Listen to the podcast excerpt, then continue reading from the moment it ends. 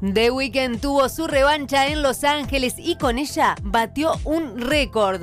El pasado 3 de septiembre, el cantante comenzó su concierto en Los Ángeles y a la mitad de su primera canción se retiró del escenario. Minutos después regresó y suspendió la presentación explicando, se me fue la voz durante la primera canción y estoy desolado.